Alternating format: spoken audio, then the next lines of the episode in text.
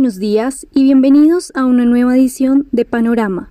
Dani, cuéntanos cómo está el panorama el día de hoy.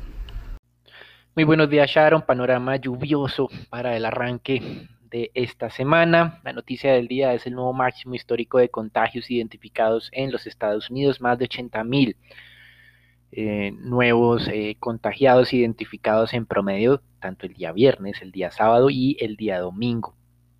Además, también las declaraciones de Biden afirmando que la Casa Blanca se ha rendido ante la pandemia o que Trump se ha rendido ante la pandemia y esto como resultado de unas declaraciones del director del staff de la administración Trump, el señor Meadows, en el que afirmaba que ellos no están intentando controlar la pandemia, sino la creación de vacunas y tratamientos. Entonces, de alguna manera, continuamos viendo ese tema del resurgimiento de los contagios antes de la temporada de invierno. Estamos en el otoño en los Estados Unidos y también en Europa tenemos referencias muy preocupantes sobre la evolución de los contagios. En Asia las cosas parecen un poco más controladas. Con respecto a los mercados el día de hoy y por todos estos riesgos, está cayendo más del 1% o cerca del 1% eh, Europa y los futuros del Standard Poor's. En Europa, un tema importante, SAP, la firma alemana, tiene un retroceso del 20% luego de que eh, en la presentación de resultados la administración revisara a la baja sus expectativas de ingresos. Y con respecto a el plan fiscal que tanto se habló durante las últimas semanas, ya queda la sensación de que simplemente era una estrategia para incentivar a los votantes o no desestimular a los votantes durante estos días, ya sea que Trump lo presentaba como que él sí quería, así los republicanos no la fueran a aprobar, o los demócratas utilizando una presión excesivamente alta para digamos, poner contra la pared al presidente de los Estados Unidos, ya sea por A o por B, lo que estamos viendo es que fue un tema más de carácter estratégico y que tocaba esperar hasta después de las elecciones para ver qué va a ocurrir en este frente. Recuerden que la mayoría de economistas han advertido que es necesario mantener este tipo de ayuda para las familias de bajos ingresos. En temas corporativos, interesante el mensaje que está dando Bayer, confirmando lo que ya había hecho previamente Novartis o Roche o Bristol Myers.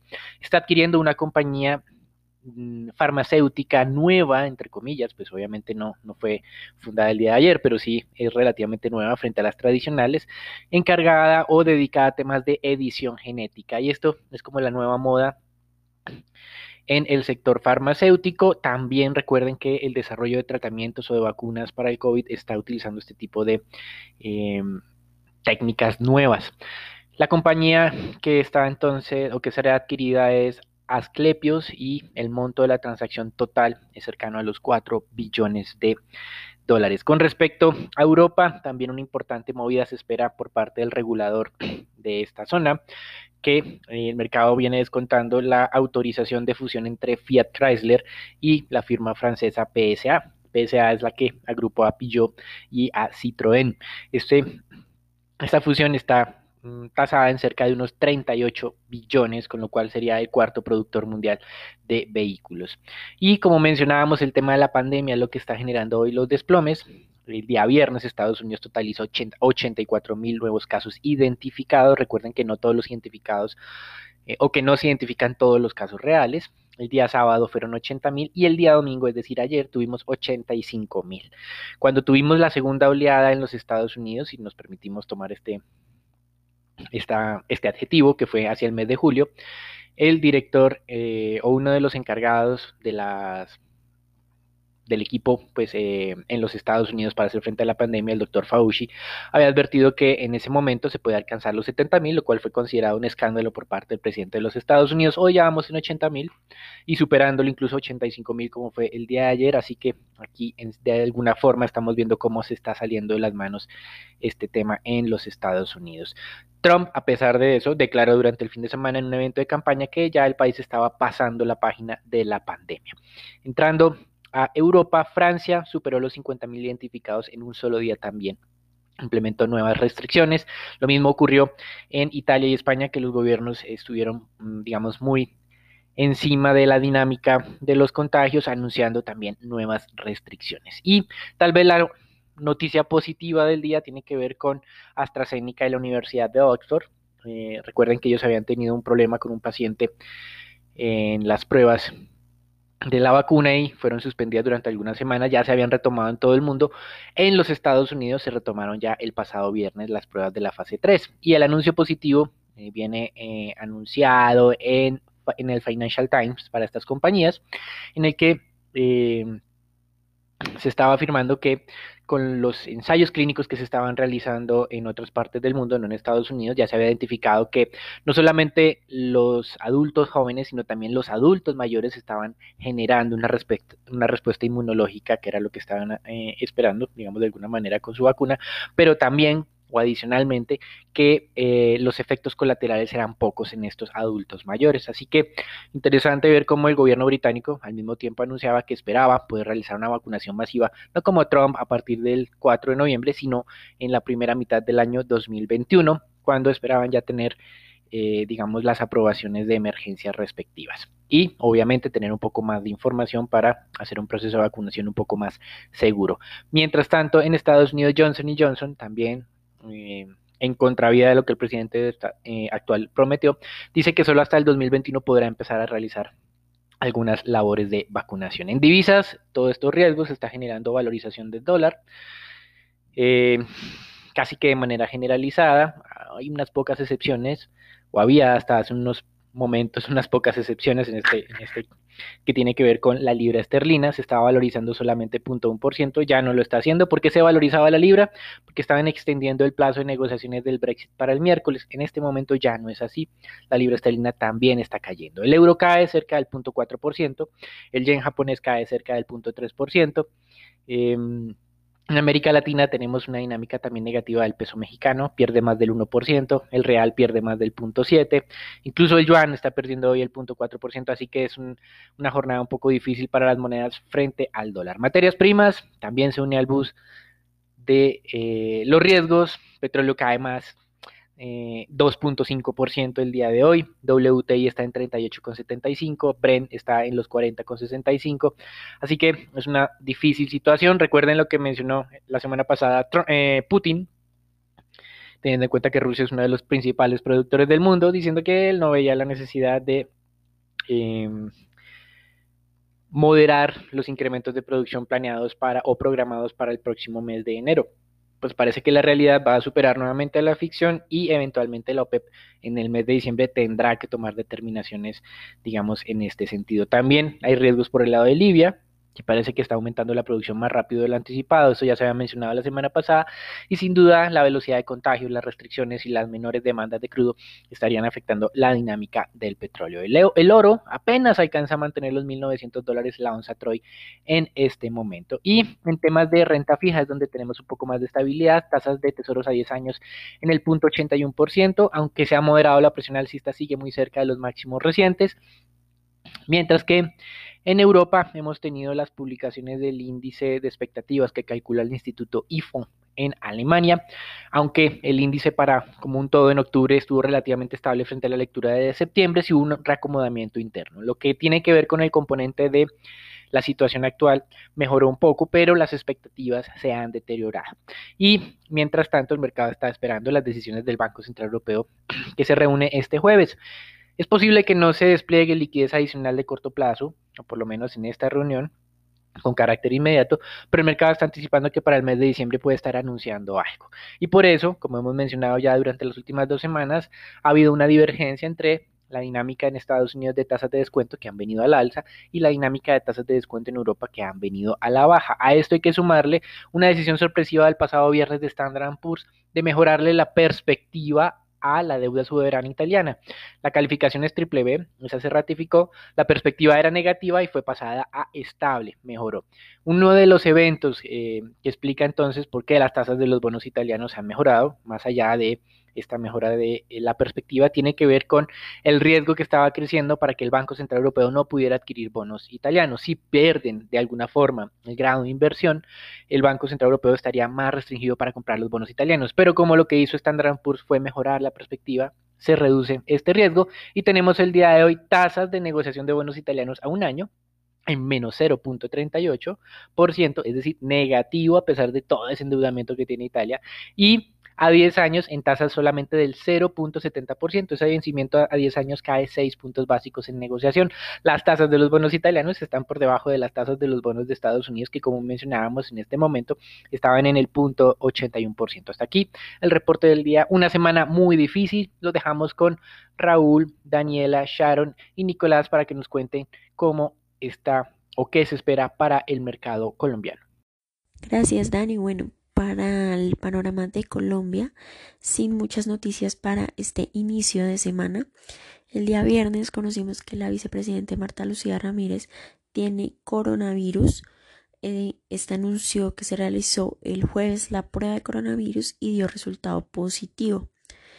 Eh, estaría dentro de la población de mayor riesgo, tiene 66 años de edad y Ramírez señaló que no, hasta el momento no presentaba síntomas y se inició la aplicación del cerco epidemiológico.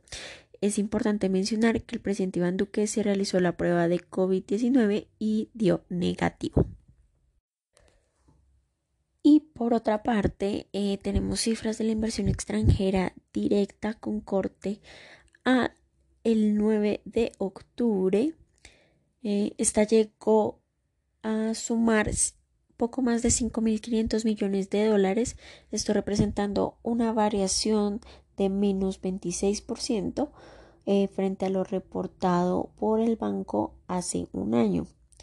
Un dato relevante para tener en cuenta es que durante todo el 2019 el total de la inversión foránea fue de 10 mil poco más de 10 mil millones de dólares, lo que deja ver que difícilmente el país podrá alcanzar este saldo para el cierre del 2020.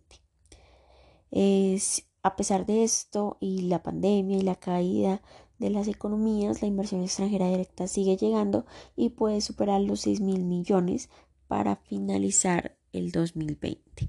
Esto sería todo por las noticias de Colombia. Raúl, cuéntanos qué pasó el viernes en el mercado accionario local. Gracias Dani por parte del mercado accionario local. El Colcap en la jornada del día viernes se mantuvo estable ante la tendencia de la semana de muy bajos volúmenes negociados, profundizados el viernes por las fallas tecnológicas de los sistemas de negociación durante la jornada. Se negociaron tan solo 22 mil millones de pesos, donde la acción más negociada fue Preferencial Colombia con 7 mil millones, la más valorizada fue TV con un 5% y la más desvalorizada fue con Concreto con un 2,4% ante su no entrada al índice Colcap el día de hoy, el colombiano podría haberse contagiado por las leves desvalorizaciones en los mercados internacionales, donde en la medida que nos acerquemos a la fecha de las elecciones presidenciales del 3 de noviembre, esa semana podría ser de altas volatilidades. En cuanto a la canasta definitiva del rebalanceo del Colcap, Terfel confirmó su entrada, siendo la principal compra neta con Canacol, mientras que Bancolombia asciende de nuevo al 20% como emisor justamente también de preferencia el Banco Colombia. La acción sigue ganando valor y se aproxima de nuevo a los 26 mil pesos a la espera como tal eh, de los resultados del tercer trimestre del año. Sin embargo, los resultados de agosto fueron bastante débiles, donde se observó un crecimiento relevante de las provisiones sobre la cartera de más del 30% en términos mensuales. Esta incertidumbre sigue siendo alta, lo cual consideramos que los resultados seguirán siendo negativos por lo que resta del año. Y por otra parte, la acción de Terpel confirmó su entrada al Colcap con una participación del 0,25 45%, lo que equivaldría a flujos cercanos de 25 mil millones de pesos aproximadamente. Consideramos que la acción podría haberse favorecido por esta noticia, junto a una recuperación parcial de sus fundamentales ante una mayor reapertura de la economía colombiana, aunque volver a los niveles pre-COVID todavía tomaría tiempo. Nico, cuéntanos cómo amanece el dólar el día de hoy. Buenos días Raúl, muchas gracias. Soy Nicolás de Francisco y vamos a hablar del dólar. Para el día viernes el volumen transado fue de 678 millones de dólares, una reducción superior al 20% con respecto al jueves de la semana pasada. La tasa de cierre fue de 3.789 pesos, donde el peso colombiano se devaluó en 13 puntos básicos con respecto a su par estadounidense. El precio medio durante esa jornada fue de 3.781 pesos con 40 centavos, el mínimo alcanzado de 3.770 pesos y el máximo de 3.793 pesos con 49 centavos. Para hoy lunes, iniciando semana, esperamos que el dólar tenga soportes hacia los 3.770 y 3.760 pesos y resistencias hacia los 3.800 y 3.810 pesos. Los dejo para los temas de renta fija.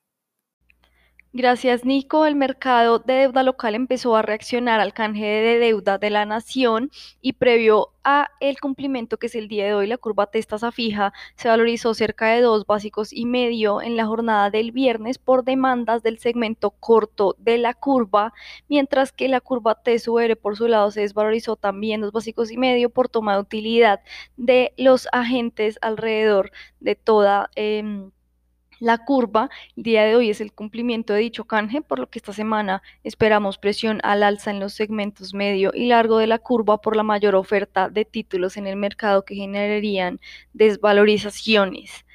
Tanto los test del 24 como los 28 se valorizaron en la jornada del viernes hasta 3.54% y 5.11% respectivamente, ambas eh, valorizaciones de unos tres básicos.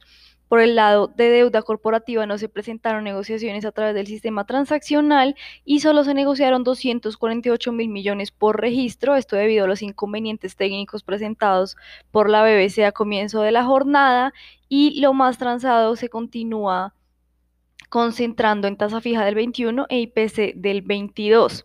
El día de mañana, eh, Grupo Bolívar buscará un billón de pesos en bonos ordinarios AAA en el mercado local, entre series IPC a 5 años, IPC a 10 años y VR a 25 años. Las tres referencias bastante llamativas para eh, diversificación del portafolio.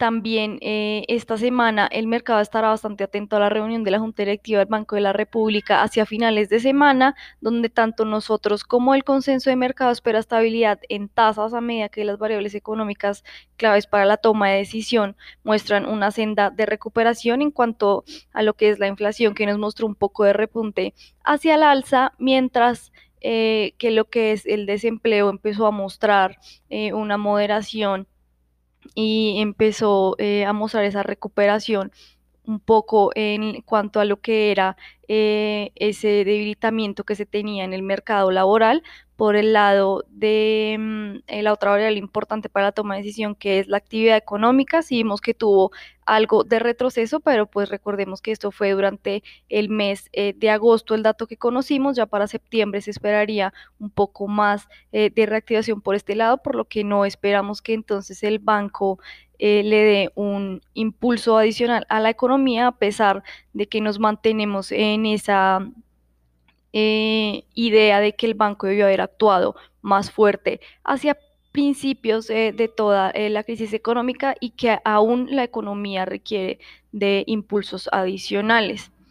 También el viernes conoceremos el dato de desempleo del mes de septiembre, que ya se espera refleje entonces esa reactivación económica total que se empezó a dar desde este mes en general en todo el país.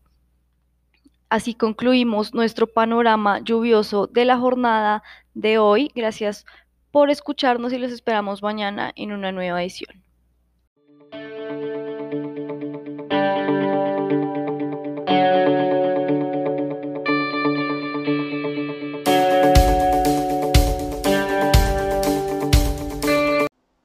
Contenido de la presente comunicación o mensaje no constituye una recomendación profesional para realizar inversiones en los términos del artículo 240.11.2 del decreto 2555-2010 o las normas que lo modifiquen, sustituyan o complementan.